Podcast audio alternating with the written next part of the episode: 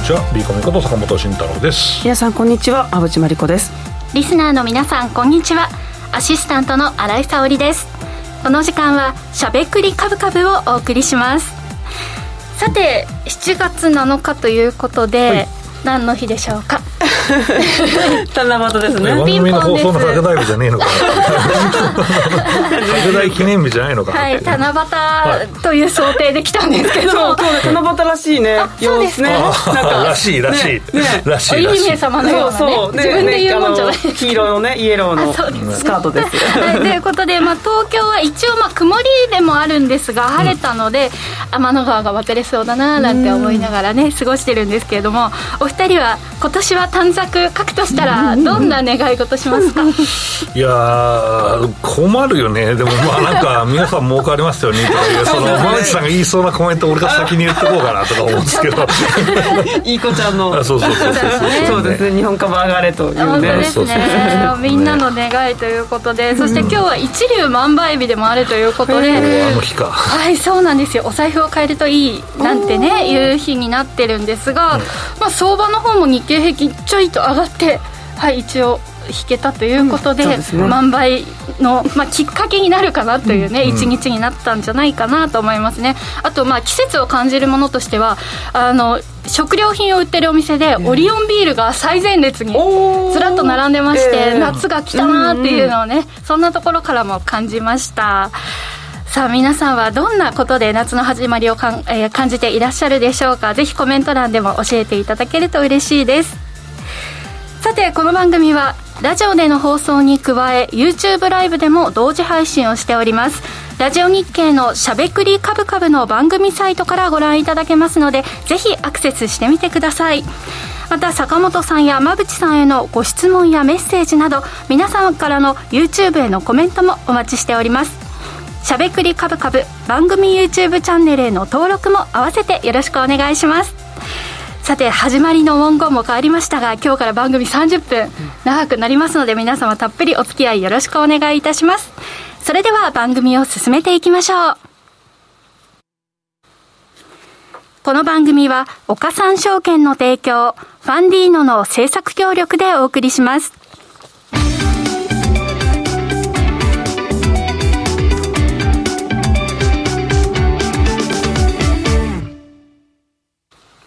ここからは坂本さん、馬淵さんのお二人に足元の相場環境と今後の展望について伺っていきたいと思います。さて、7月に入ったというところなんですけれども、マーケットの様子、改めてデータも踏まえて教えていただきたいと思います。うん、これだけリセッション懸念が、まあ、叫ばれてる中で、まあ、株が強いってことは、まあ、みんなちょっと警戒しすぎなんじゃないですかねっていういきなり結論を言うパターン最近さ、YouTube がさ、始まる瞬間にさ、あの結論話すやつあるじゃん。だからそういう感じで言ってみたんだけど。まずは、そうまずはまとめよう。ラジオもそれでもそう、そう、ラジオもそれでうですね。今日から30分伸びるって言った途端にそれやる。めちゃめちゃ巻いた進行になってるって怖いなということで詳しくお願いします。意外とさ、結構ラジオでそれやってもさ、なんか聞いてる人メリハリつくんじゃねえかって、ちょっとね、思ってるよね。うん、で、今日なんだ、その話すんのかとか言って、俺ら打ち合わせしてねえから全然違う話ですって言っちゃったし、じゃあ、馬淵さんの資料から行きましょうって全然違う話してる。すげえ暗い話してんだね。まあでも最初にこう方向性、話の方向性が分かるっていうのは分かりやすいですね。ねごめん、俺が話の方向性決めちゃったから、来週馬淵さんでこれやってもらおうとか言って、ちゃんと投げて。まとめ。はい。で、でじゃあ馬淵さんの資料からね、行きましょうかね。はい、そうですね。マクロはちょっとね、月初だから見たいですね。そうですね。今回から伸びるということなので、ちょっと2枚に資料を分けました。まずは海外のデータですね。まず、まあ、週前半は結構景気後退懸念からハイテク企業のまあ下落がまあ見受けられたかなと思うのと、あと6日に FOMC があったので動きづらかったと思うんですが、一方でまあ長期金利が低下しましたので、結構ナスダックがね、反発して、グロース株が反転するみたいな、それがあのグロース、日本のグロース市場にも影響するみたいな動きがありました。で、えっと、経済指数をちょっとあの指標を確認しておきますと、まずアメリカの ISM 製造業の方ですね、こちらが53に低下をしています。ここはちょっと警戒感が高まったタイミングだったかなと思います。で、えっと、次に非製造業ですね、こちらも55.3に低下しているというところで、まあ、どちらも前月からまあ大きく下がっているわけですよね。で6日に FOMC の議事録が発表されましたけれども、まあ、想定内の範囲だったというところで、視点は次の7月の FOMC に向かっていっているということです。うんで改めて、えっとまあ、10年債の利回りが、ね、2.8ぐらいまで下がりましたので、結構このあたりがグロース株にとっては追い風だったのかな、うん、そうですね、うん、そういうふうな動きで、一方で景気敏感株はまあ下落していると、うん、こんないう状況でした、はい。はい、えーとまあ、ここの、ね、パターンなんですけど、うんまず、うん、ポイントは、やはりこの金利がまあ、下落しているという話もあったんですが、資源価格とかもまあ結構週中で下落していてて、はい、この下落って何だったの？っていうのがあるじゃないですか、まあ、これ、リセッションなのか、はい、まあ、それともなんか買い支えてた人がちょっと足りなくなったのか、うんまあ、何なのかっていうのがちょっとあって、で、まあ、リセッション論者は、ほら、やっぱりリセッションだから、あの資源価格なんて下がるに決まってんじゃねえかみたいな人いるけど、強気の人は、いや、これ、なんだ、ただ普通に資源価格が戻っただけじゃねえのか、インフレ、インフレ退治の効果が出たんじゃねえのか、みたいなのがあって、これ、どっちに取ったらいいか、もう分からんねえっていうのは、ちょっと僕らの中でもしていて、で、あのもしリセッションだったらね、はい、もっと株価下がってんじゃねえかと思うんだよ、僕は。ね、ですよね。銘柄を見れば上が、うん、すごく逆行高してるものが見られるので。そうそうあるし、そうそうそう。だから、いや、これはだから、強気論者が勝つんじゃねえかっていう気がしてんだよね。まあ、リセッションの人からするとさ、いや、リセッションっていうのはもう、ここ3年とか5年とかもうずっと暗い感じで、その株式市場を推移するんですよ、みたいな。まあ、だから債券買ってるから、金利がこんな 2%, 2に低下してんだよ、みたいな話をするんだけど、うん、まあ、僕は、日本の日経金に対しては強気なんだけど、はい、まあ、米国に関してはまあちょっとフラットで、どっちかなと思って見てるっていうのが正しいんですけど、でも、業績だけ見ると、まあ、これから、えー、と2級の業績発表になりますけど、1級はめちゃめちゃ良かったですからね、だから、それが持てば、まあ、景気も結局は大丈夫なんじゃないかなっていう話もあるし、コメントは逆イールド発生でリセッション警戒だよねっていう話だけど、うん、金利が低下してる時の逆イールドは、ちょっとリセッションの警戒ってあるけど、はい、実際、この金利上がってる時に逆ギルになってたもんね、どっちかというと。うん、だから、そんなに、まあどど、まあ、それで下がり始めた時って取れば今なんだけどって言われるから、どっち取ったらいいのかなってちょっと分かんないですけど、いまいちどっちかなっていう判定をしてしまうのは危ないよね。ね。うん、だから、ここでリセッションだって、ここで仮にさ、空売りしたとしたらさ、一番ほぼ安いところで空売りするわけですよ。そう、ね、もう戻っちゃったらもうやられるしかないわけですから、その地獄のロードが待ってるわけわけですよ、半値戻しするだけでもね。だから、結局どっちなのかなって思うし、リセッションが来ないかもしれないし、でリセッション論者は高値から30%下がったらリセッションですよって、もうリセッションなんですよっていう人も、まあ、ナスダックとかはね、そうだもんね。もう下がってますもんね。だからまあそんなのもありまして、意外とこれどっちなのかな、まあ、ただね、ISM とか見るとちょっと弱気な数字になっているんですが、まあでもあれってインフレでさ、資源高があってさ、で今になったらさ、資源高ちょっとましになってるしそうですね、他の原油以外もそうですもんね、うん、あるし、だからシナリオってこれじゃあ、もともとあったシナリオって利上げあったわけじゃないですかっていうと、うん、ここのね、織り込みがどうなんでしょうっていうのは、ちょっと微妙なとこですよね。そうですよね。でもまあ、うん、こう原油価格が下がれば、物の値段が下がるので、ね、まあ、FRB が目指している世界にはなりますよね。ね、でも一方で、円はちょっと円高になっちゃうんですかね、どどうなんですか？円は円高になるんじゃないですか、まあでも、このままでも利上げが同じピッチで進んでいったとしても、うん、まあでも、一旦落ち着くかもしれないですね、ね。まあ、ただ110円に戻ってきますっていうのは、本当にその外資系証券が言ってるような 無理セッションの世界だよね。うん、だからうん、そうですね。ですかね、やっぱりその誤算はやっぱり戦争、戦争っていうか、ウクライナ情勢の長期化だったのかなっていう話になりますかね。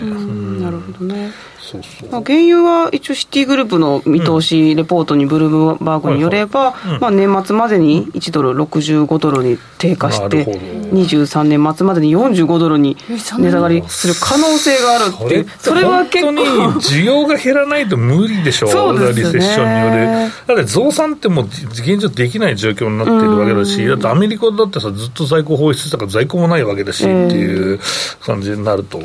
や、意外とこれ、ね、そうですね。本当に行くんかって、まあ、ただその、ね、買ってた人をぶち投げるっていうのはあるかもしれないですけど、ただ、そんなになんか石油改ざんが積み上がってる感じじゃないんだよね。うん、なんですね。で、まあ、それであとは、うん、そうですね、あとハイテクがまあ戻ってきたって、グロスがね、戻りましたっていう話は、はい、えー、あったとは思うんですけど、うん、うんまあでも半導体、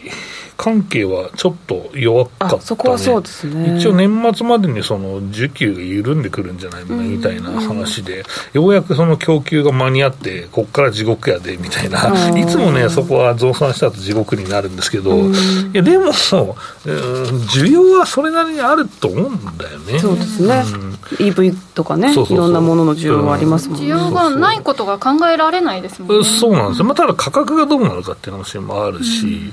であとはそうね、なんか最近、なんかずっと見てるけど、グラボがめっちゃ安くなってるなっていう、あのマイグラフィックボード、だからマイニングするのに使うから、そうそう、だからそれが、それで結構な額になって、こんな高いのみたいな、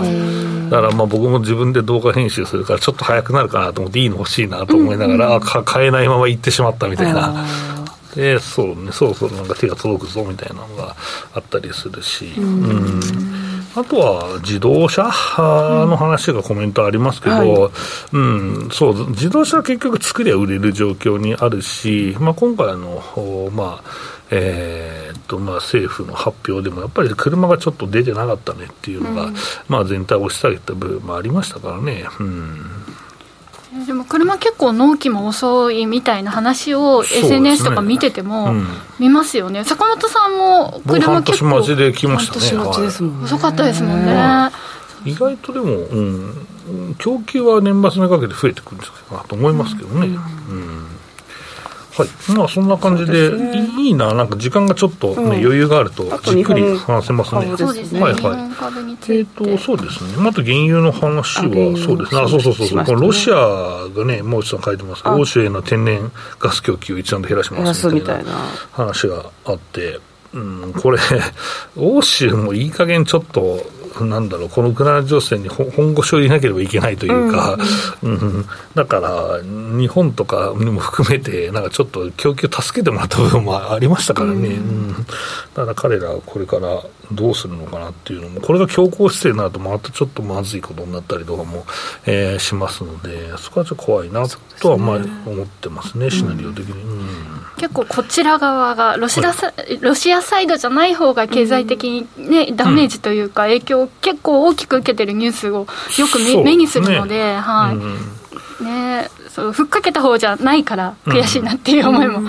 ありますけどね、まあ、そんな中でやっぱり一番大事なのはですね、えー、あの雇用統計かなと。そうですね。思いますね、はい。まあ、この部分で失業率がどうなのかとかね、うん、えー、明日です。そうですね、失業率が低いままで、この利上げというか、金融引き締めを完了させたいみたいな意向があるので、うん、まあ、そこはうまくいってるかなっていうところですかね、うん、はい、その確認になるんでしょうね。うん、はいで、えっと、大内さんの進捗、はい、次のページに行きますか？日本ですね、はい、日本の状況を確認すると、こちらも、まあ、グロース株の反転で、アメリカの10年債の、まあ、利回りが下がったというところがあのポイントかだと思うんですが、今日の動きとか見てみると、結構、食品関連がね、うん、あの株価が良かったりとか、そうそうね、あなんかディフェンシブ株ですね、うん、このあたりが結構強いので、なんか全体的にそういったところも恩恵を受けているのかなというふうに思って見てますし、あと不動産の関連も強かったなっていう認識をしています、そうこの食品はね、うん、結構、まあ、セクターの解説しようかな、食品は意外と、うん、えー、っとまあ、強かった値上げをね、やっぱりしていきますよっていうのがありましたので、そこがやはり一つ。プラスなのかな？そうですね、値上げが交換され交換されるっていうね、意外とが、まあね、ちょっと公的セクターみたいなもんだから頑張ってくれとか、ひどい人は内部留保があるから値上げしないでくださいとかいう、ね、あの方もいらっしゃるようなんですけど、うん、なんですけどね。このあたりが見受けられましたね。さんはやっぱり円安ですね。はい、そうですね。円安が非常にやはり、えー、まあ、日本の不動産価格が変わらないとしても、外国人からすると安く感じますからね、うん、円安になった分。なので、意外と、そのね、個別株で、えー、その、不動産を、まあ、投資家に販売するような、うん、えー、まあ、事業を行っているところは、まあ、業績が良かったで株上がってますよね。と、あとは大手不動産か。そうですね。うん、このあたりが、まあ、今日も堅調でしたね。そうですね。とは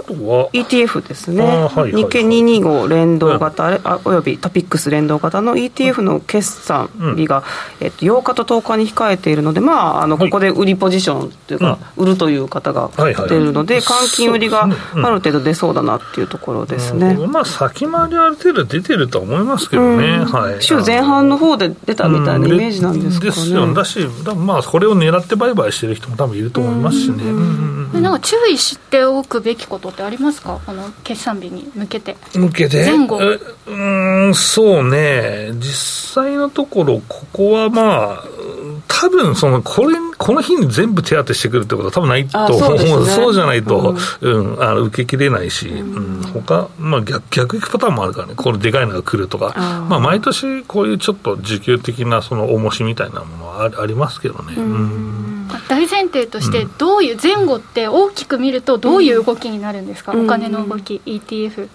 いや、でもね、これって結局、その相場の中での動きだから、はい、これ、絶対これっていうのはちょっとなくって、だからこれの先回りしてる人の解消の売買もあるしっていうところなので、まあ、ちょっと動きやすいかなぐらいで、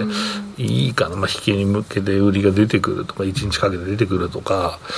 まあ、週かけて出てくるとか、まあ、多分先回りしてる人いると思うんですよね、うん、じゃあ、この動き何かなって思ったときに、そういった要素があるんだなくらいで、かもなぐらいで、まあでも実際、中長期投資してる人って、まあ単なるあのイベントだからね、うん、だからまあ短期投資の方は、ちょっと引きにかけて気をつけるとか、1日かけて気をつけるとかいうところかなと。僕は思いますけどね、まあ、イベント、まあ、うん、イベント。まあ、需給が少し変化するかなぐらいでいいはずなんですね、まあね、そう。だから、本当にね、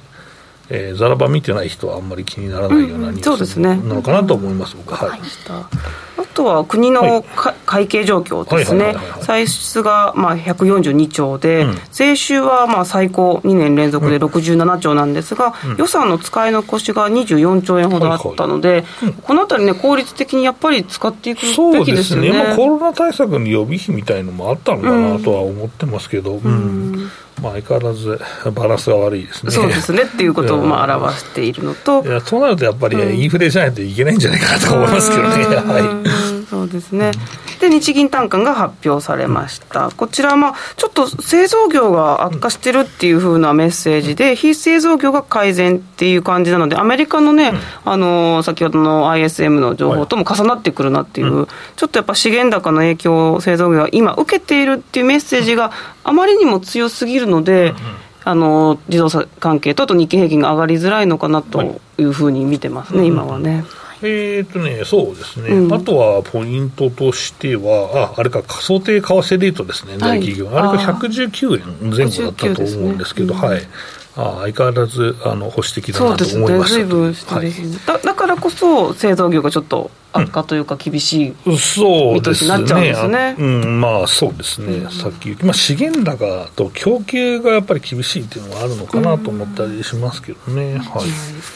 日本企業は結構保守的な考え方をするんだっていうのを、はい、はい、思っておかないといけないですね。すね。まあ、最後にこの中間選挙のイメージはい、あのチャートをいただいてますので、まあ、これ過去の、ね、そうですね、過去の、ね、えっと、そうですね、民主党政権の時にどんな株価の動きをしたのかっていう、まあ、オバマ政権の時が、大体7月頭に、えー、底を打ち、その後上昇していったっていうことを考えて、今回のバイデンさんも、まあ、中間選挙に向けて株が上がっていくだろうというふうに考えている方も多いですし、あとあれですよね、中国とのあの関税の期限も来てるので、そこが切れてくると、アメリカカに入ってくる、あの物価とか輸入物価が下がるので、インフレが下がるみたいな、そういった時期も重なってくるのかなっていうところで。本当にね、アメリカインフレ対策に苦慮してて、まあ、その中国の関税を下げることによって価格が下がるじゃないですか、だからまあ自転車とか、まあ、ああいうのは結構下げていて、いや、これ、中国勝利なんじゃないみたいな結局ね、そう、うん、これってでもさ、怖い、陰謀論だったら怖いけどさ、うん、最初からさ、うん、あのコロナをまあ仮にね、まあ、中国まあ、中国が分かんないけど、引き起こした人が仮にいたとしたら、そのコロナでまあ米国が緩和して、で最後、インフレになって、で中国からの関税を引き下げるとこまでシナリオになったら怖えなと思ったりするんだけど、俺の気のせいかな、とりあえずね。いや分かんない。ですね。そうだね。50年くらい経った時にどう見えるのか気になりますね。公文書がポロッとね出てくるかもしれね。えよなはい、ちょっと未来を感じました、はい。ここまでは坂本さん、馬淵さんのお二人に足元の相場環境と今後の展望について伺いました。続いてはこちらのコーナーです。坂本慎太郎の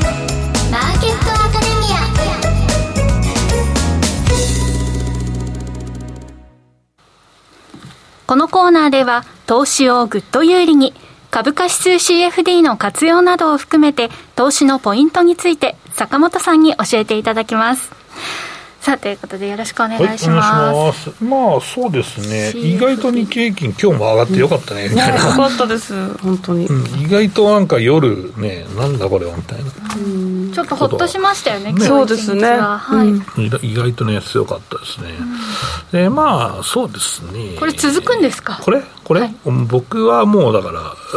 続くと思ってるよ。今年の安値はもうつけたロは一応、まあ守られているし、あとは本当にあの3万円にね、年度末までに行くとは思ってるし、はい、あだからそれで勝ちたい人は 買っとくしかねえぞみたいな話は常々しているって、何の変化もないですね。でリセッションもんじゃとかも、な何を持って言ってんだぐらいなつもりで、緩やかなリセッションは、まあ、あるかもしれないですけど、まあ、まあ、急いで債券買わなきゃいけないっていう相場ではないだろうと僕は思ってっていると、えー、いうところですね、はい。まあ、短期的にはちょっとドキドキする、ね、相場はやっぱり。そうですね、値動きがあります、ね、そんなんさ、今までさ、その2017とか、はい、まあ、あと右肩上がりでずっとさ、ニューヨークダウが上がってるような相場とかってないから、ありえない。ありえないのはなく、まあ、あったんだけど、実際、あったけど、まあ、それが相場じゃないよね、今ぐらいな、ちょっとなんかこれ、なんかね、うん、なんかちょっとこれお、おかしいなじゃないけど、うん、難しいなみたいな、うん、そうそうそうそう、なんか起伏、感情の起伏が激しいような、その相場っていうのが結構普通じゃない、みたいな、えー、ですよね。えー、なので、まあ、うん、まあ、その相場と南越してると、もうなんか、なんだろうな、我慢できんぞみたいな、その、うん、イライラしてしまうようなのが、やっぱ結構普通で。その期間の方が長いですよね。長いもう見てたらどんどん上がっていくっていう期間がすごく短くて。そうそうそう。気持ちがいいのが数日みたいな、そう、ね、そういうもんじゃない。だから、まあ、暴落した時に買えばみたいな、うん、逆張り派の人が意外と、なんかいいのかなと個人的に思ったりするんですけどね。うんで、まあ、そんな中で、えー、とりあえず今後の見通しを行く前に足元の点検をしたいなと思っていて、はい、えっと、需給のパートなんですけど、現状ですね、先週の、えー、外国人投資家の動向は、先物が、えー、プラス987億円、まあ、買い越しですね。で、えっと、現、えー、現物がですね、3673億円の売り越しと、えー、いうことで、また売り越しとなっています。で、まあ、背景は何ですかっていうと、まあ、世界的に株価がちょっとおかしくなってたよねっていうのも、まあ、ありますので、まあ、その中で、えーまあ、このぐらいつってもかなりの額だけどね、まあえー、売りが止まらないもののね、えーまあ、ある程度のところで、えー、売りが出たなという感じですね。はいまあ、そんな中で、えー、まあ、どうなんだ、日本株じゃどうなんですかって言って、相対的に底堅かったよねっていうのは間違いじゃではないので、うん、うん、まあ、おしめ買いに、まあ、5000台で買えたぜっていう人がね、リスナーの中でもいたらいいなとは思ってますけどね。うん。結構この番組でもそういった話題に触れてから何回かこうタッチするかっていうね、はい、タイミングありましたので、ね、はい、まあ、僕としてはやっぱり買っててほしいなとは思いますけどね、ここでね。うんえーまあ、一応、見通しとしては日経平均ロングという話はまあしてますので、はい、そのままいきゃいいなっていう、だってこれ、やっぱすごい額でね、1兆、1兆3、4000億3週間で売り越してるからね、うん、現物は。あなかなか厳しいですね。うんえー、と思います。で、えー、っと、あとは、えー、業績はね、まあ、まだちょっとこれは出てないんで、なんとも言えないですけど、来週ぐらい、来週じゃまだ金融機関の業績発表ぐらいしか言えないかな。えー、なんですけど、まあ、米国の業績を見ながらですね、まあ、えー、本当にレセッションないだろうって言い張るしかないよねって思ってるんですけどね。うん。そこがちょっと僕は注目点かな。来週にかけて。まあ、とりあえず銀行の決算一発目かなと。はいえー、いうところですかね、来週、再来週にかけてね。うんで、あとは、えー、日本は、えー、注目は19からの情報修正があるかどうかということですね。はい。はい、えー、これが7ページなんですけど、えー、と、僕の中で、かなり弱気のね、気象予想を出している自動車ですとかね、えー、あと、電気精密の意外とまだ、これで、これでも最高益でも弱気だと思ってたりもするし、はいうん、あとは商社の下方修正がさっさとあるのかどうかっていうのも意外と注目してますし。で運輸、物流に関しては、やっぱりこのインバウンドでちょっと盛り上がってる相場が、うん、えー、足元あったんですけど、はいはい、なんか全部なんか売られてますよね、でもさすがにね、まあ、コロナの、ね、感染者数があれだけ増えてしまうと、ね、うん。でもさ、増えてもさ、結局でもするんでしょ？自粛してんのかっていうのがあって、あれって結局、まあ、アフターコロナ関連の調子が悪かったのって、自粛してるからだったわけじゃないですか、すね、ある意味。うん、で現状のその、まあ、これだけ感染者数が増えても、なんかまあ、自治体ではこうね、その、えー、県知事とか警報出しますとか言うけど、うん、まあ、何も足並みが揃ってないし、うん、もうこれはやっぱり、いや、いや、まあ、その前みたいな、えー、本当にその病床がね、パンパンになるまでは自粛っていうふうにするような、まあ、なんていうのかな、まあ、政策 は取っていかないんじゃないかなと思うんですよね。うん。となると、意外と、アフターコロナの銘柄を買いそびれた人っていうのは、まあ、来週ぐらいで多分、えー、感染者数と新型のね、えーまあ、変異型かの、まあ、部分がある程度明らかになってくると思うんで、どのぐらいの人がかかりますとか、あとはその政府の方針、まあ、参院選前にやりづらいって、まあ、終わったらまあなんかできるかもしれないですからね、うん、だからその辺を見ながらだと思うんですけど、まあ、これでまた自粛の促すような、ね、政策が取られると、まあ、まあまたお休みなんですけど。うん、でもまたいきなり外国人入れませんとかならないと思うんですよね、僕はね。うん、ね。あとはその、えー、旅割り？みたいのがね、あるじゃないですか、あれをやるかどうかっていうところですけど、うん、まあ週末までとりあえず、なんか検討しとこうみたいな、形かなと思います走り出したら簡単にまた止められなそうですね。そうそうそう、だし、感染がまた拡大したら、結局ね、その政策のせいだとかいうになりますからね、うんコメントで、アフターコロナ銘柄大暴落していて辛いですと、今日前半でコメントいただいてます、ね、やっぱり高いところはリグっとくっていうのが正しかったね、この2年の株価の動き見るとね、そう。そうそう、僕もそうは言っていて、あとはやっぱりその分析するときも、どうしてもやっぱりその外食とか、あのえー、株価高いからね、アフターコロナといえども、コロナ前より高い銘柄もありますからね、収益水準が全然だめでもね、これって基準がもう変わっちゃったのかなと、いや、どうなんでしょう？いや俺、それが一番危ないと思うよ、僕が社長だったら全力で増資するぜ、だってさ、あの前より評価高いわけだから、ね、今増資して、店増やした方がいいじゃん、アフターコロナに金をさ、集めて攻めた方がいいじゃないですか、でも、それは多分株主は素晴らしいって言わずに、絶対株価下がるよね。うん そういったあの動きは結構気になってます。そうですね、うん、まあ、コメントも鎖国政策ですかなとか書いてはありますけど、いや、でもね、意外とこのね、鎖国政策はできないんじゃない？だから G7 で結構怒られたみたいだよ、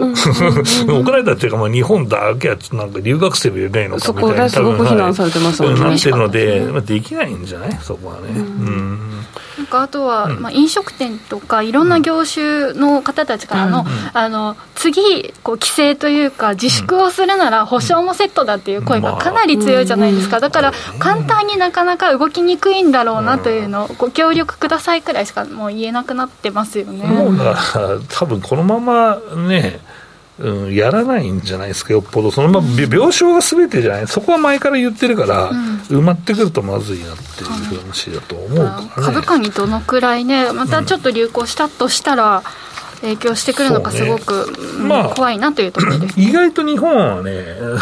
コロナの感染者数で、コロナ政策に結構内需は、えー、振らされますから、うん、やっぱり日経平均の影響っていうのもあるからね、はい、うん、だからそこはやっぱり、あんまりなんかワイドショーとか見てると、ちょっと気がめいってしまうんですけど、うん、まあ、そこの情報収集はやっぱり投資家としてはしておかなきゃいけないんじゃないかなって、僕は思いますと。まあ、そういうことはなんですけど、えー、先ほどコメントくださっていた、アフターコロナ銘柄やられてて辛いですという方は、まだもうちょっと戻す可能性もあるいや、何品だろう、これ、どっか安いところで。あの高いところまで行くのは、ちょっと時間かかると思うよ。うん。精神的にちょっと落ち着きたいんだったら、ちょっと上がったところで、まあ、そうね、損切りも一つの手だよね、はい、V 字はなかなか厳しいとは思うんだよね。うん、うんていうか、コロナ最近かかった人の話って聞きます？あんまり聞かない。ね、増えてるけど聞かないんですよね。だから、業界関係者もあんまりかかった話聞かないんで。そうですね。大体ワクチンをね、打ってます、ね、だし、打っててもかかるけど、まあ大体かかったらでもさ、誰々先生がかかったらしいですよとか話が聞くけど、全然聞かないから、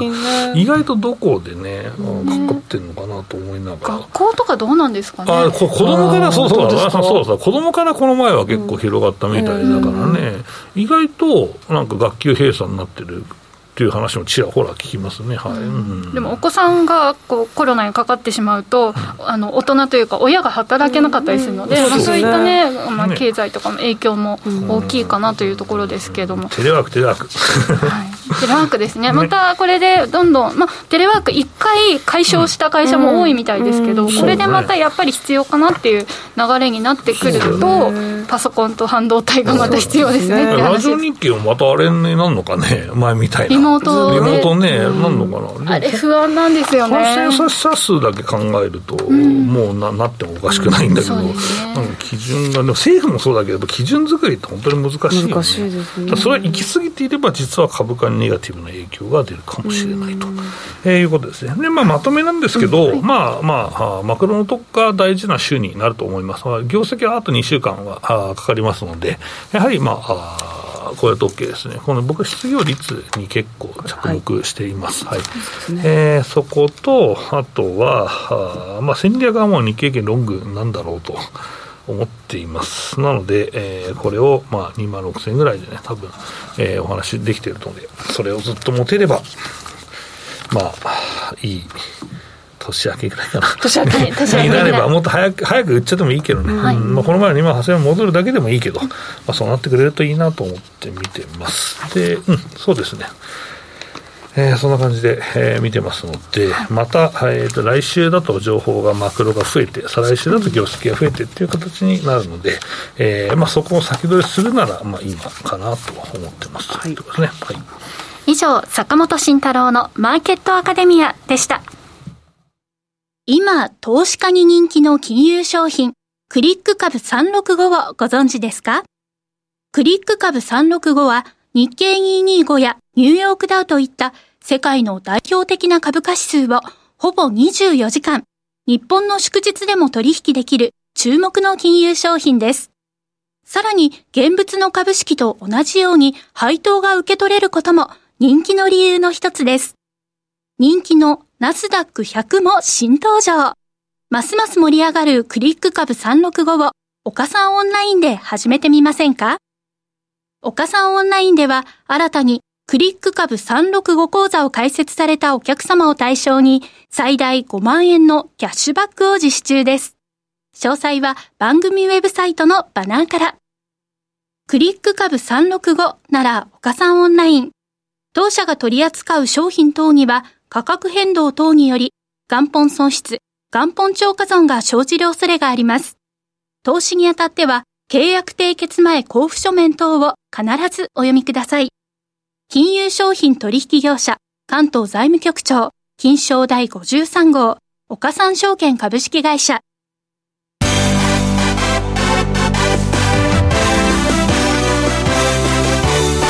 馬淵真理子の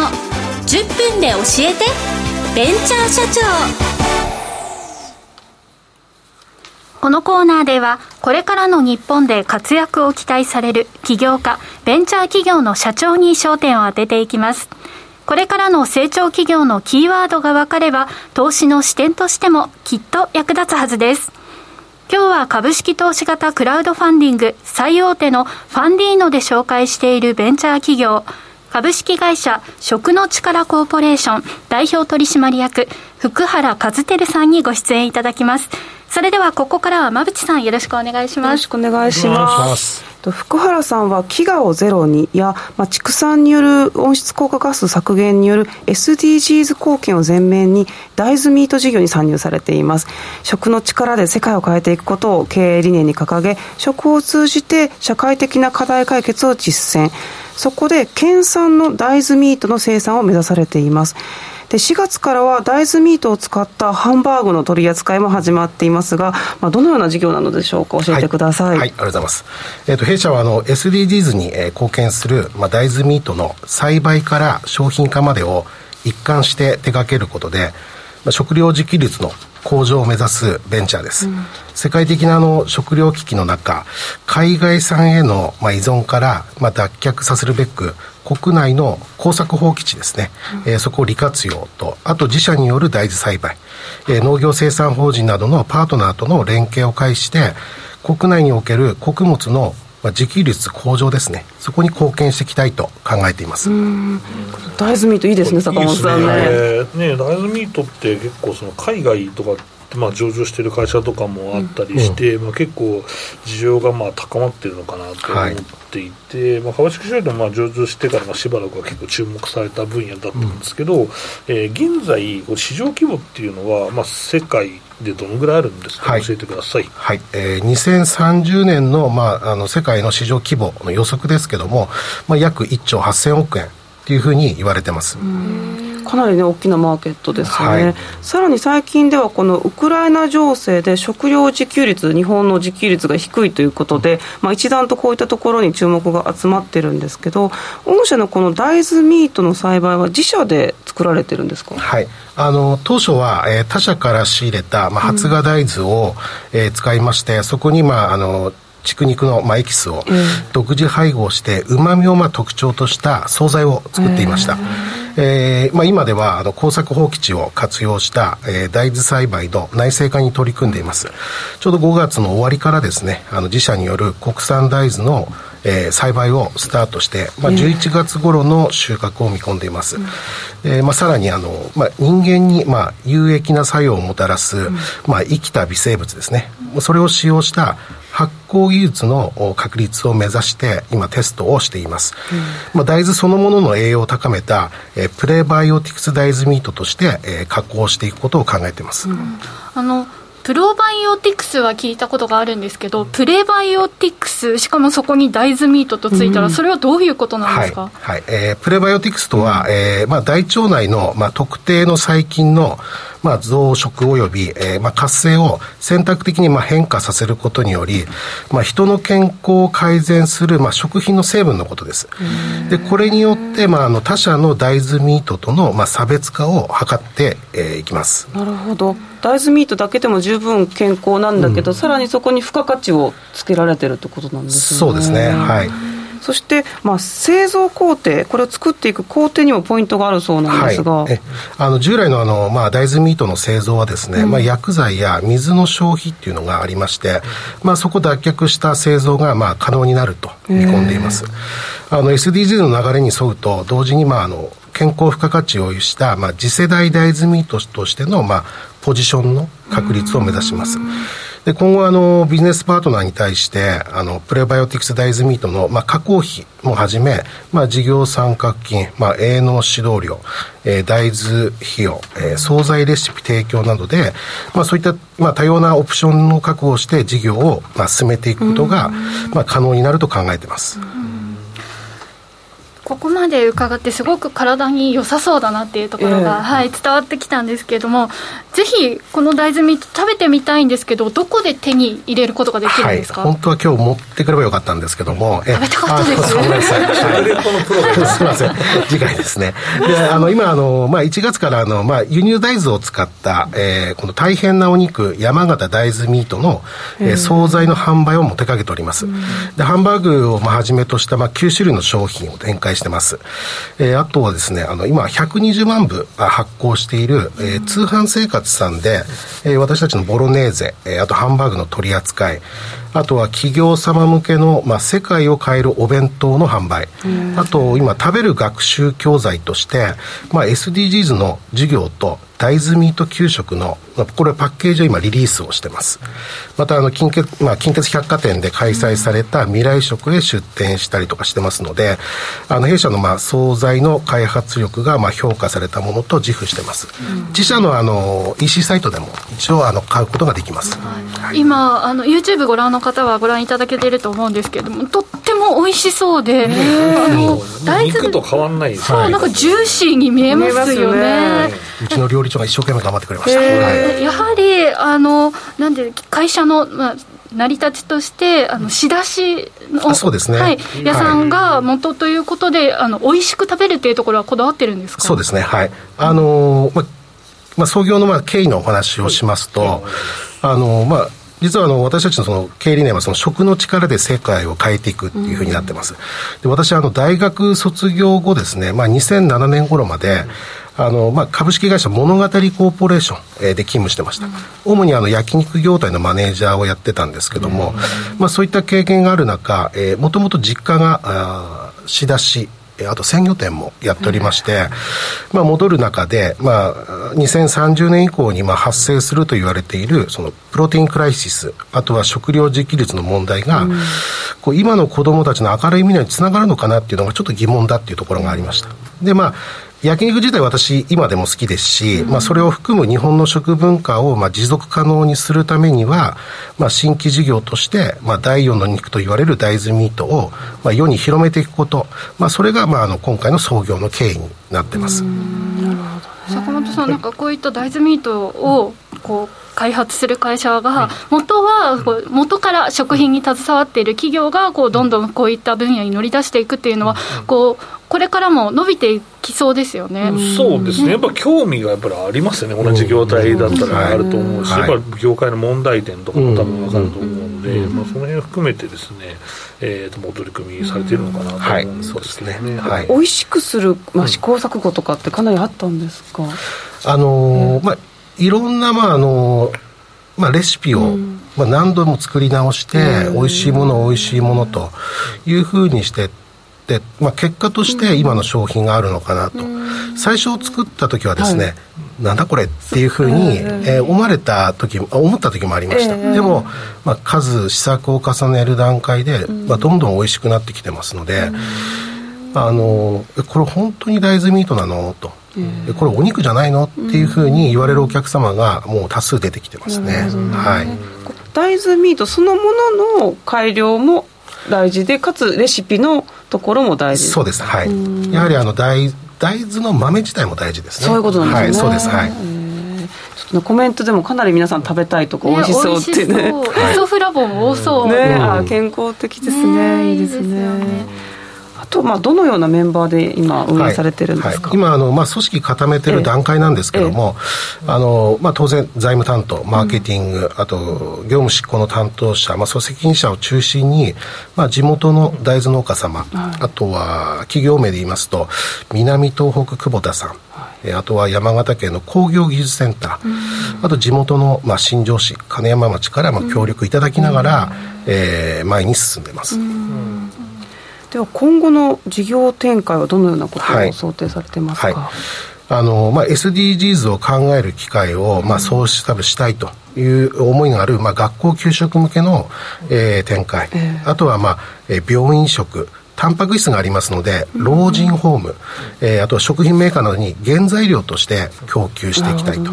で、日本だけではなくて、あの、まあ、世界の飢餓人口っていうのが、やはりその8億人を超えてると急速な人口増加で食料供給、まあ、日本でもやっぱ追いつく可能、まあ、追いつかない可能性もありますし、海外なんてはもうすでにもう追いついてない状況ですので、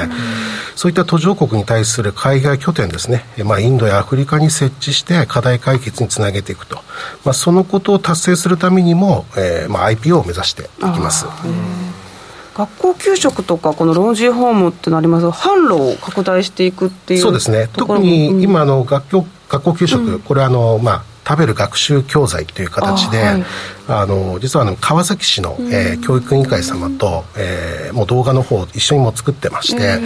えー、と一応予定では11月に、えー、これもう名前出していいはずなんですけども、えー、川崎市の大森小学校というところで、えー、4時間目の授業を、まあ、させていただけると、でその後私たちの原材料としての、えー、大豆ミートを使った、えー、給食を生徒さん300人ほどいらっしゃるって言いましたので、あの大豆おじさんが授業をしてでそれで一緒に食べると。いいです、ね、うん、っていうのをまず1回目の給食としてやらせてもらいます、うん、大豆おじさんが気になっちゃう、ね、大豆おじさんそうですね。なんかねあのこの番番組じゃないですね。この企業のロゴが可愛いねっていう、はい、あの会社のロゴ可愛いっていう声もありますし、はい、あと納豆以外にも豆大豆を食べる機会が増えそうっていう声も今、チャットに届いています、はいはい、そして米粉と合わせて世界へ、本当にそうですよね、うん、そうですね。日本のね。実はレシピの中であの若干米粉が入ってます。大豆ミート製造の中にはですね。ね、はい、入れさせてもらってます。一つ気になるのが食感はどんな感じなんですか？はい食感はですね、まあ、弾力があるっていうふうに、んまあ、あの乾燥した大豆ミート、まあ、水戻しをしていくんですけども、あの弾力があるまあ、一回食べてもらうと、うん、なんだこれっていうふうに思ってもらえるかなと思ってます、はい、肉みたいなそうですね。はい。だって美味しいお肉のエキスが入ってるんですね。そうですね。あの米沢牛の、はい、牛骨のエキスを入れさせてもらってます。はい、いやね。ね私もボロネーゼ食べてみたいな。美味しそう。あぜひぜひハンバーグがいいな。ね、はい、坂本さん何がいいですか？ハンバーグかな。でもねなんか本当にこれ大豆だけじゃなくてそのエキスを入れているっていうのが、実はこの肉に風味が近くなるのかな。ね。まあ、ビーガンみたいな形にすると、やっぱちょっと、まあそれはあるかもしれないですけど、まあちょっとその食感とか風味がやっぱり肉から離れていくので、まあその何を目指して美味しく食べるんであれば別にもともとビーガンの方じゃなければね大豆をいっぱい食べてもらいたい、そうそうです。あなるほどなるほど、はい、そこはいいことですね。はい、はい。うんうん。私豆もお肉も大好きなので、うん、ぜひ食べてみたいです、ね、ぜひぜひ、はい、よろしくお願いします。ホームページからね、はい、購入できるということですので、はい、はい。ぜひそのうちスーパーとかでもね手軽に買えるようになるのを期待して、はい、はい、きたいと思います。ここまで福原さん素敵なお話ありがとうございました。ありがとうございました。さて来週は株式会社ロジカエデュケーション代表取締役 CEO 関愛さんにお越しいただきます。こちらのロジカエデュケーションは、プログラミング教材の開発販売、及びプログラミング教室のフランチャイズ、フランチャイズ事業を行っているという教育系のベンチャー企業とのことです。来週もお楽しみに。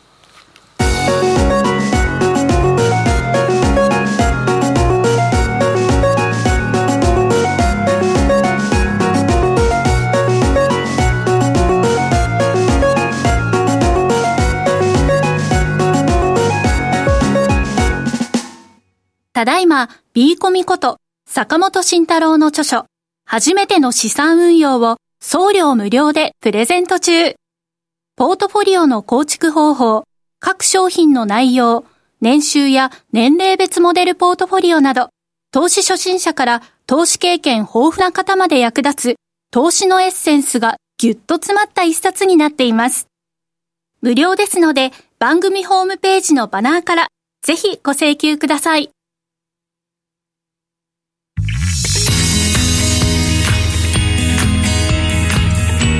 投資で作ろう。未来年金。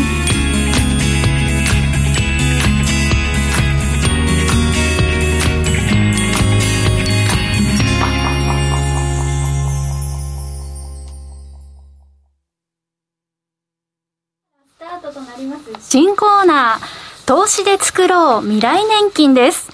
このコーナーは豊かな未来を送るためにリタイア後を見据えた資産形成について坂本さんならではの視点で提案していただきます。さあということで今日からスタートいたしました、はい、そうですね。これあれですよね。この前のコーナーが終わって、もういつもバタバタで 始まるみたいな感じだったんですけどちょっと一息つくといいですね。なんか進行もね、はい、はい、新しいジングルも収録させていただきました、はい。ね、よろしくお願いします。はい。えっとこのコーナーは、まあ、結構ゲストが実は結構来る予定にはなっているようなんですけど、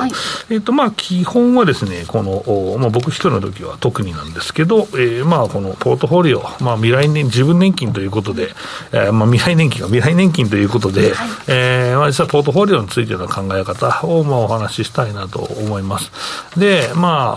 あ、そうですね、リスナーの方って結構短期の方、中長期の方、まあ、いろいろいらっしゃるんですけど、まあ、結局、将来的なそのお金って積み上げなきゃいけないし、まあ、短期的な視点だけだったら結局、えー、まあその上下で振らされてしまうしっていうところだし、まあ、短期の方であれば、まあ、この、まあ、最近の日経平均の上下は、まあ、取ってないといけないよねというところなんですけど、取らずに結局終わっちゃったねっていう、まあ、話も、えー、あるじゃないですか。うん、なので、まあ、そこをまあうまく取れるために長い話をするっていうのは、まあ、マクロからいくんですけど、まあ、これどっちかというと、この手法と考え方の話をね、えー、まあ、特に今日はまずやってみようかなと思っていますと、えー、いうことですね。で、まあ、最初なんで、とりあえず、まあ、いつも僕が、えー、まあ、講演とかで話す資料をちょっと持ってきて、皆さんにこのポートフォリオはっていうところでお話ししていきたいんですけど、えっと、僕のペ、えー、11ページですかね。はい。えー、とまずね、この投資を行う上で知ってほしいことってあって、えー、これ、えー、ラジオ聞いてる方、初心者の方いらっしゃると思うし、まあ、中中中上級者の方もいらっしゃると思うんですけど、これ、一番これ、投資でね、大事なものって何ですかと、えー、聞くと、これ、新井さん、何ですかね、これ。分散資金特性福利福利効果手数料リスクこの5つの中からですよね、うん、うんえっとリリスクをあまり取らないように、うん、とか分散です、うん、2つ選んじゃった。いやいや青い文字で全部大事なんですけど引っ掛けられた引っ掛けられたはめ込まれてんだけどねあのちゃんと見てない証拠が今もうすでに出てしまいました全国放送ではめ込まれる新井さんみたいな騙された。いやでもこれ大事ですね。あの下に大きく下に大きく書いてありました。全部大事、皆さんはじゃあ何なのかなと思うんですけどね、うん、まあちょっと頭を巡らしてみた方いらっしゃるかなと思うんですけど、まあ、えー、次のページに行っていただくと。まあこれちょっとパワポであれでもうすでに答えが出ちゃってるんですけど、はい、えーと、あなたは投資でいくら儲けたいですか？っていうですね質問をするんですよ、うん、そうすると、えー、高確率で返ってくるのは、まあ、絶対新井さんそう思ってると思うんだけど、はい、1円でも多く儲かりたいと思ってるんですよって思ってます。思ってるよね、はい、もう普通に何の疑いもなくそう思ってると思うよね、はい、これね。1円でもあの上がったり下がったりしたらここだってそのポイントを待ってやってます、ねね、100円でも、うん、だからこれって結局うんと、まあそうなんだよ。そその、そういう思う人が8、9割いるんですよね。はい、うん。8、9割いて、で、まあ、どのですね、えー、まあ、まあ、8、9割いて儲かりたいから投資やってんだよと。うん、ちょっと損する可能性があるんだったら、1円でも多く儲かりたいに決まってんだろう、みたいな話で、はいで、うん、まあ、ある意味ギャンブルみたいな形で投資やってる人が多いんだけど、うん、これは結構間違っていて、で、あとさっきの話も何が大事ですかっていう部分もそうだし、特性もそうだし、うん、あと、どの金融商品をね、えー、選択するかっていうのも、えー、いろいろあるんだけど、大事なことがもあるんですよね。で、これは、えっとね、いつまでにいくら儲かりたいかというのを定める。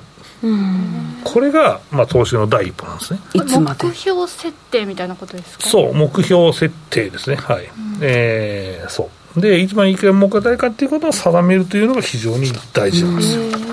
でこのさ、えー、例えばね、え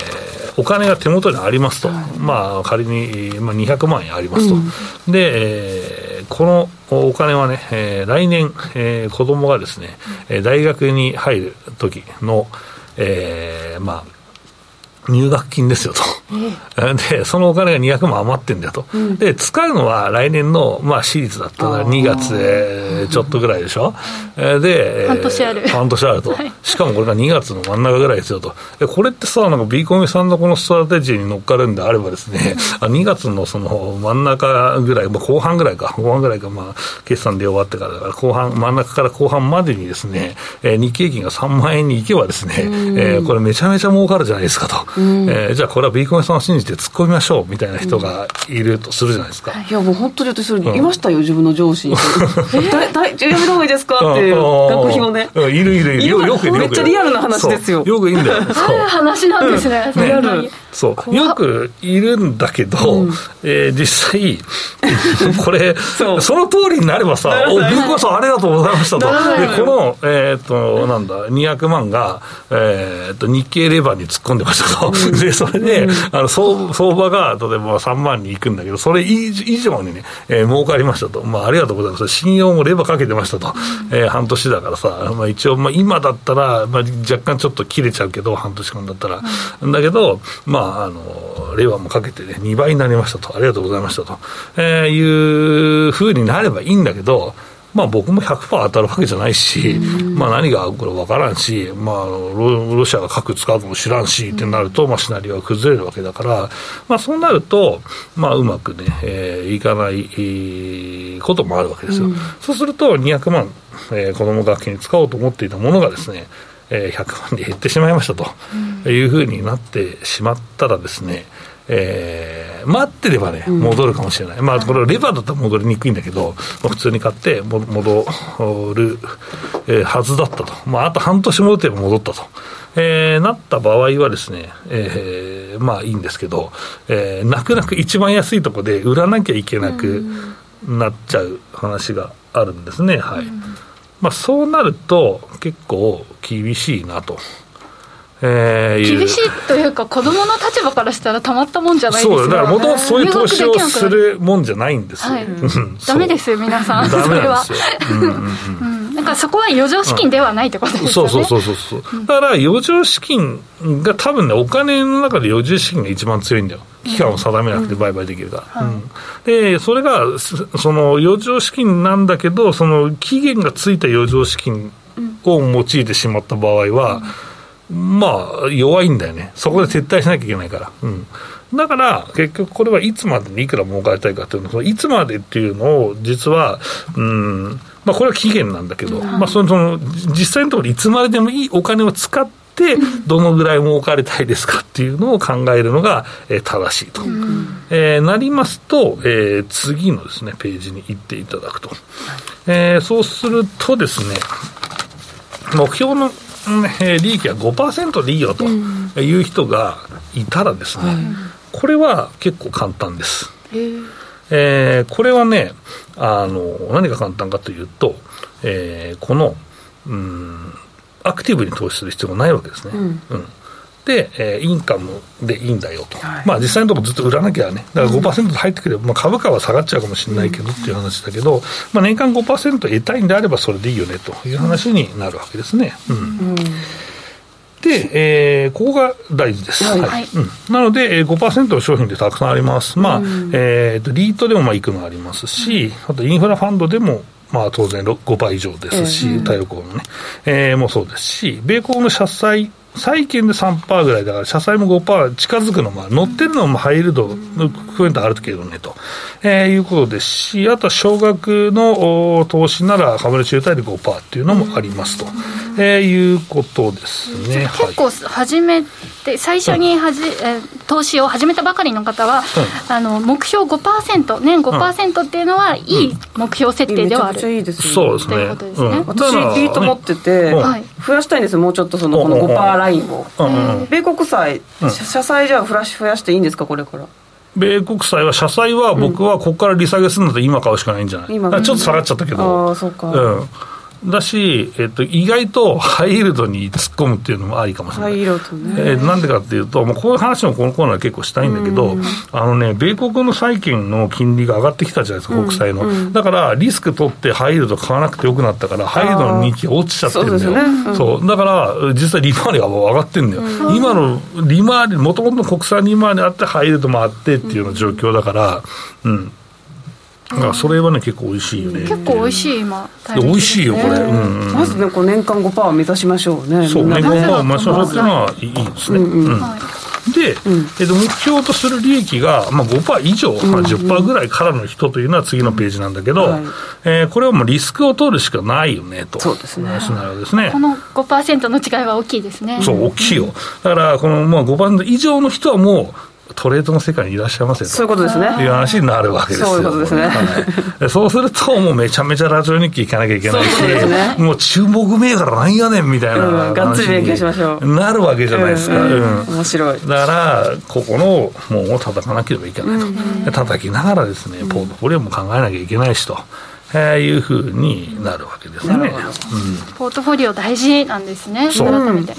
まあ、そういうまあ話をね、えー、今後もまあしていきたいなと思っておりますと、えー、いうことです。で、まあ、僕がですね、まあ、このポートフォリオの本をね、えー、まあ書きましたので、えっ、と、ちょっと画面出るかな、まあえっ、とそこでですね、えー、っと QR コードありますので、そこで、えー、っとまあえー、お求め、えー、いただければなと思います。これ実は無料で配ってます。はい。いいんですか？いいです。いいです。ありがとうございます。はい、えー、この一番大事ですからね、ポートフォリオのね。うん、えー、っとね、そうそこじゃなくて、そうそうそう、えっと扉絵のはい扉絵のとこですね。はい、えー、そこでえー、っとですね、はいこちらのはい QR コードからですね、まあ番組ホームページでもいいんですけど、まあそちらの方でですね、えー、お申し込みいただければですね、本が届くという形にしてますので、えー、よろしくお願いしますということですね。まああのここのコーナーではまあゲストいないときは、えー、皆さんのポートフォリオの質問とかもね、受け付けたいなと思ってますので、うん、まあ、チャット欄でいいんで、えー、書き込んでいただけると、空いた時間で読んでいきたいなと思ってます。はいということで、うん、未来年金というね、はい、ちょっとワクワクするような、そうね、まあ、年金ってさ、まあ、次何の話をそしたらもうあの本当に年金でもらえるのとか、うん、あの気になります。老後2000万円問題って何やったのかとか、うん、まあ、そんな話とかまあいろいろありますから、はい、まあ、そういう話してもいいなと思うし、まだゲスト来てもらえたでどんな運用してんのとかね、えー、いう話を聞くっていうの面白いなと思ってますので今後ともですね、えー、楽しみにしていただけたらなと思います。ここを抑え抑えないとねやっぱダメですよね、うん、そうね馬口さんってどんな運用してんの今？私だから半分ぐらいが ETF 関連とかリートとかもう占めてて、個別が10%、うん、アメリカ株10%みたいな、うん、そんな感じで、えー、毎月積み立ってんですか？いやこういう落ちた時に SP を買ったりとかあと高配当の今のところなんで私基本は今坂本さんがおっしゃってた5%を目指しましょうってところの割合を増やしたいんですよ。つまりこの5%でコツコツ配当をもらうっていう生活にしたいんですよ、なるほど。でちょっとこの10%のところで資金を増やしてそれを全部こう配当のところに回すみたいなそういう感じにしてます。じゃ今株価落ちてるからとりあえず突っ込めみたいな。そうそう今は買い足すそう最近仕事忙しいからめちゃめちゃ金金入ってきてるからそれをこの5%用のところに高配当のところに入れてまあ毎月欲しいだとか毎年欲しいなみたいな、うん、今年さ意外とさ高配当の成績がいいんだよねうんあそうです、ね、そう意外とねなんか金利上昇局面でダメかと思いきや意外とねいいんですよね、高配当銘柄もね、うん、じゃあ、臨時収入が入ったら、皆さん、うん、まずはこの5%のところを狙って、うんねはい、ボーナスの使い道とか聞いてみたいね、皆さん。ね。そうですね、そろそろそういう時期ですね。ね投資に絶対さ、毎回入れてる方っていらっしゃるじゃないですか。うんうん、だからそれがまあ全額じゃ当然ないと思うんだけど、うん、一部入れる方は、僕、どんなのにね、入れてますよとか教えていただければいいかなと思いますね。はい、ぜひコメントのご協力もよろしくお願いします。はい、以上、投資で作ろう未来年金でした。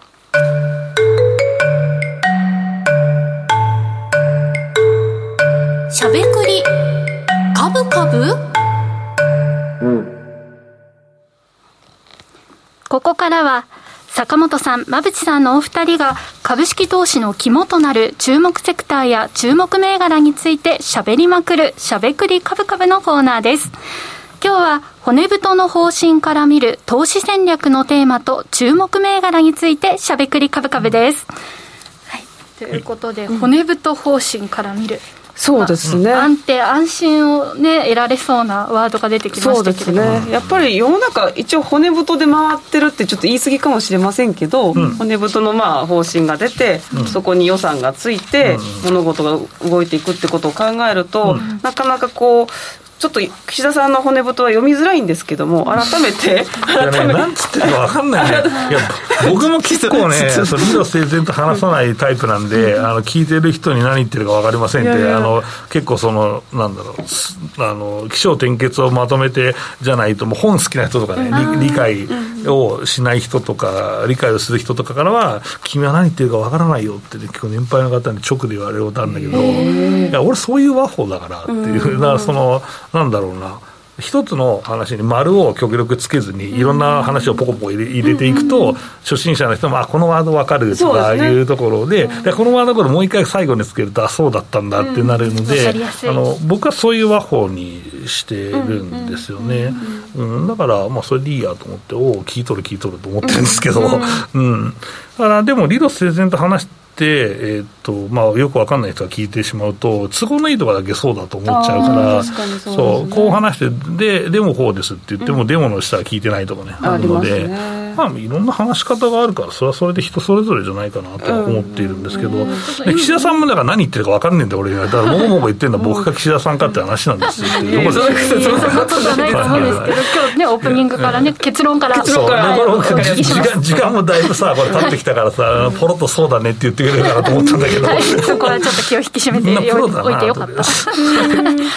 そんな中、そのどこが骨太の方針なのかっていう。のを。やっぱりでも株式市場を見てると、一応骨太に関連している銘柄は上がったりとかしてるように思うので、改めてちょっともう一度、皆さんもうよくよくご覧になってるかと思いますけども、まあ、投資のテーマとしてまとめてきました。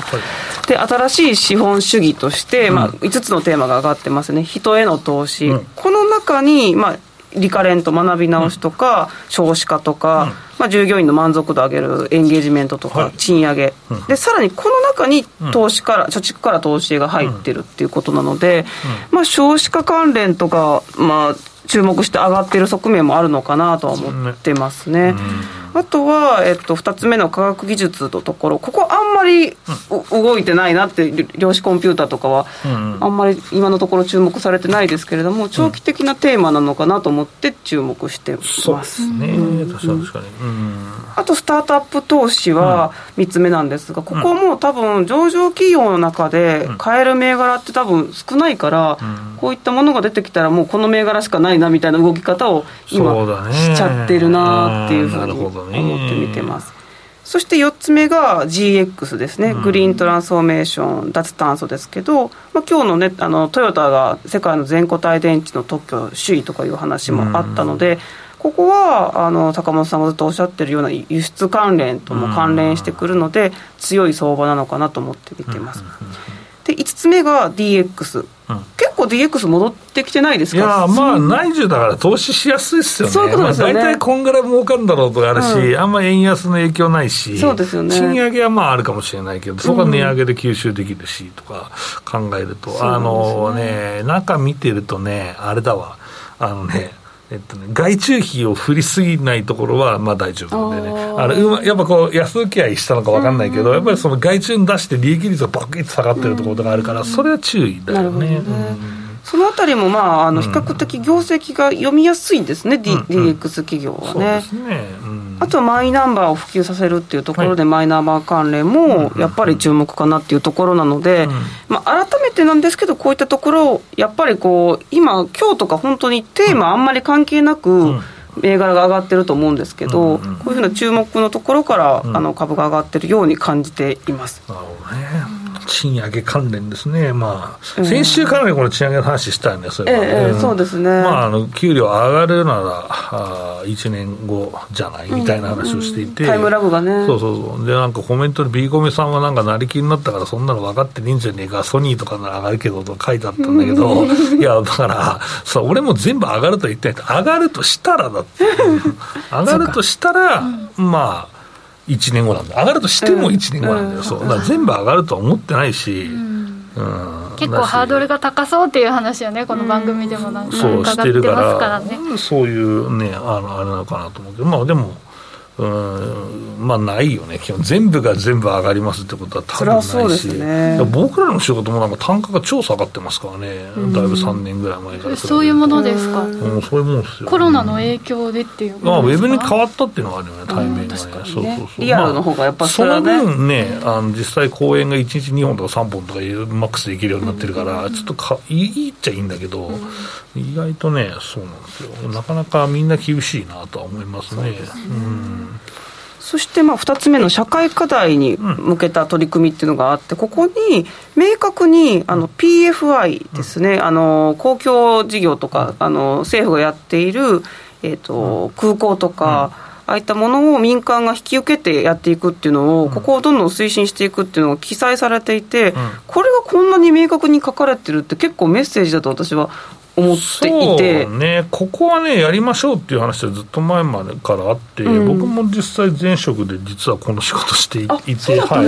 あのまあ、これの研究から、うん、まあ、投資に至るまでのワンセットは見てた、うんうん、まあ、投資に至る時はもうバトンタッチしてましたけど、うんうん、まあ、最初の取っかかりの時は、実は結構研究をしてまして、まあ、ただね、これって結構ね、難しい、あの民間なんだけど、その公的の部分に、にこの金を入れるっていうのは、うん、えー、実際できるし民間もまあできるんだけど、うん、これね僕金利だと思うんだよね。日本でさ金利が低すぎるから、別にこれで資金調達しなくてもいいじゃんっていう、例えば箱物作るのに、うんうん、まあ、あの某税務署とかね、作るときに、まあ、金を集めますと、はい、えー、いう形で金を集めて、まあ、実際こういう、まあ、PPB でも PFI でもいいけど、うん、まあ、あの箱物作りますというのは、まあいいんだけど、うん、実際これってさ、なんか金を政府に貸すのって変わらんのですよ。なるほどなるほど、うん、だから、その、なんだろう、オペレーターがいて、ちゃんと収益、事業として回すようなことをしないと、えー、実際盛り上がらんで儲からんから、はい。うん、だから実際、えーまあ、年金とかもまあそうだと思うし、まあ、長期の運用するところは海外、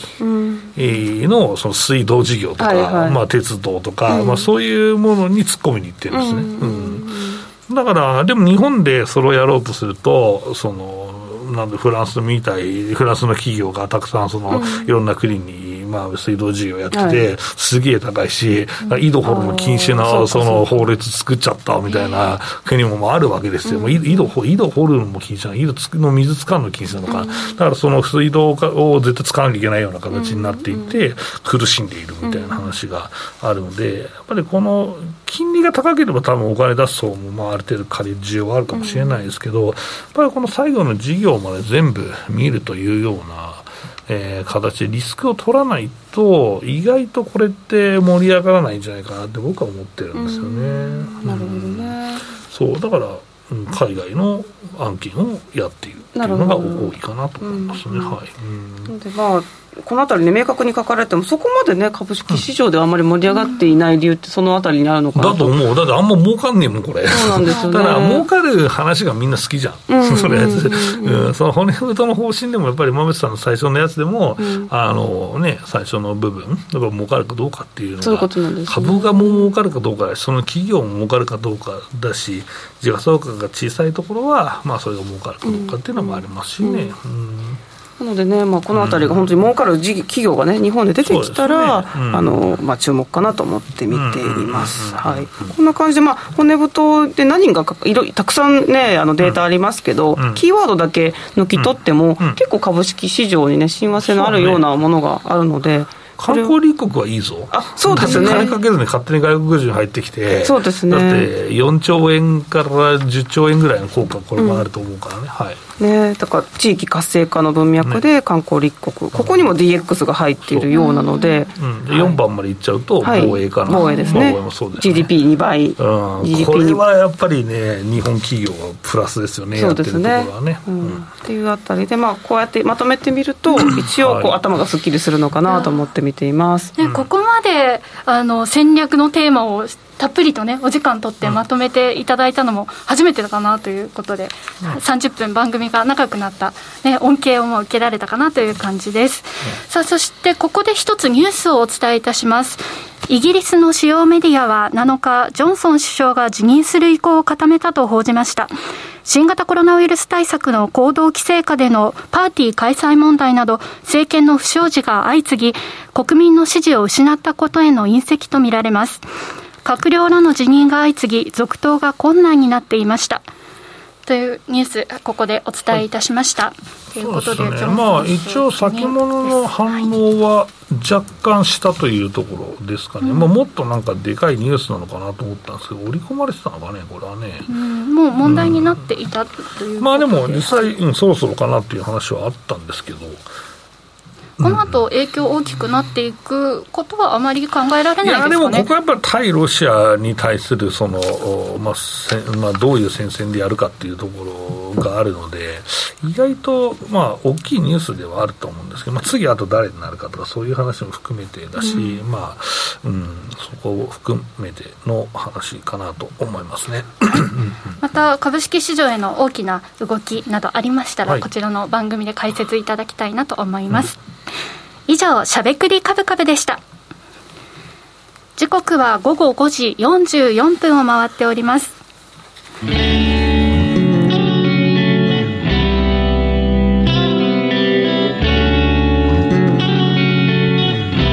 しゃべくりカブカブ。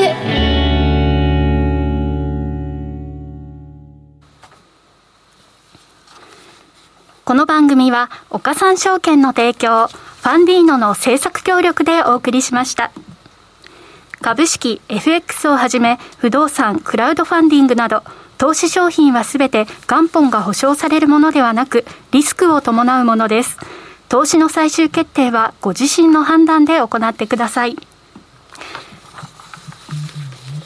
さて、ということで、今週もあっという間にお別れの時間が近づいてまいりました。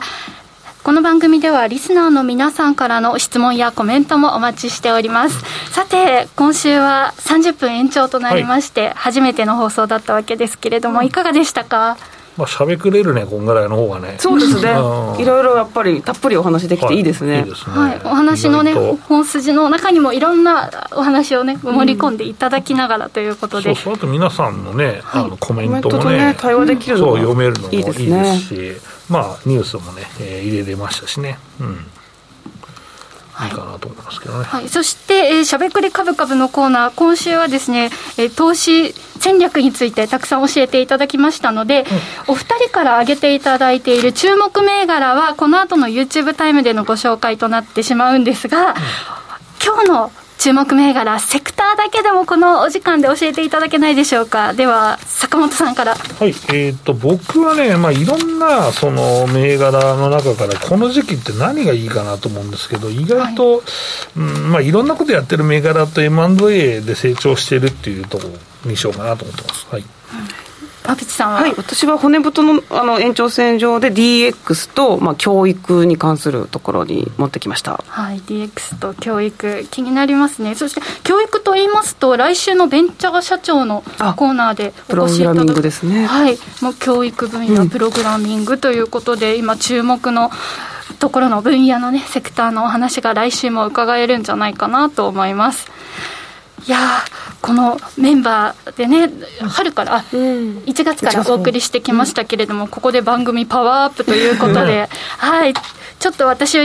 本人はドキドキしていたんですけれども、坂本さんと馬淵さんがいてくださるので、ちょっと安心感を持って。いやいや、こちらこそですよね、ね。本当に頼りにしてます。意外と長尺はいいね、話したいこと話せるしね、はい、いろんなことをね、お二人からも、これからもこの30分をね、より有効に生かして、楽しい番組にしていきたいなと思います。たくさんしゃべくりしていきたいと思いますので、はい、えー、リスナーの皆さんもチャットへのコメントたくさん、えー、いただきたいなと思いますさてちょっとコメントを拾っておきましょうか、はい、何かありますでしょうかね気になるところ。そうですね。元本投資は国民総投資の鍵って書いてあるんですけどもインフレにしまくりゃいいんじゃないともう投資しなきゃいけなくなるからねって元本保証の投資なんかないんですよと言いながら、まあ、金利が高い時はね意外と定期預金投資あったと思いながら、まあ、れ投資なんだか分からんけどな、うん、難しいなと思いながら、はい、来週のねあの新コーナーもどんなお話伺えるのかとっても楽しみです